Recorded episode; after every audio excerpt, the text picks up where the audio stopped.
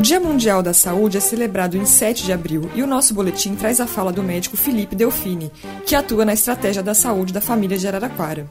O médico aponta algumas ações para manter uma qualidade de vida, a importância de conscientizar as pessoas sobre a preservação da saúde e também ações de preservação em relação à Covid-19.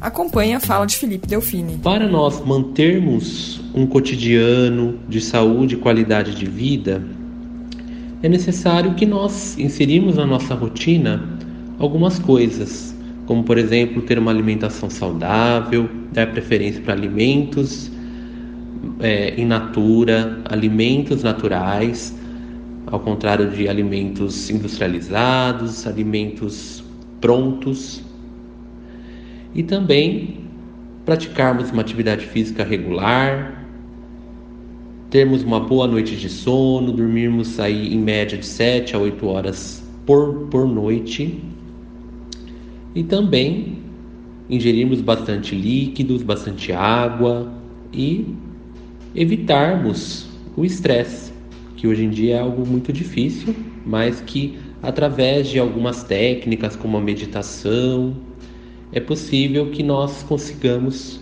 diminuir a ansiedade e o estresse. Nós não devemos nos automedicar. Por quê? Cada medicamento tem uma ação, porém também tem um efeito adverso.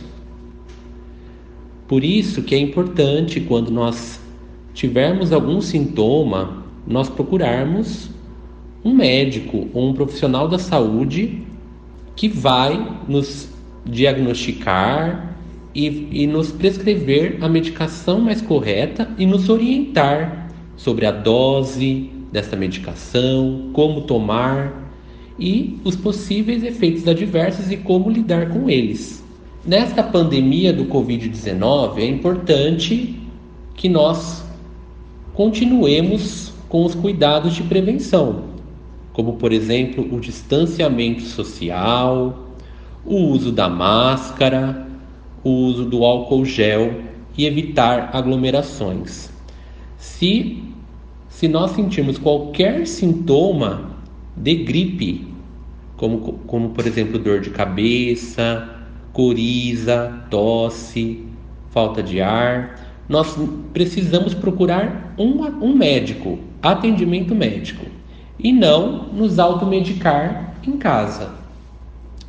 Caso tenha alguma dúvida, é necessário procurar atendimento médico.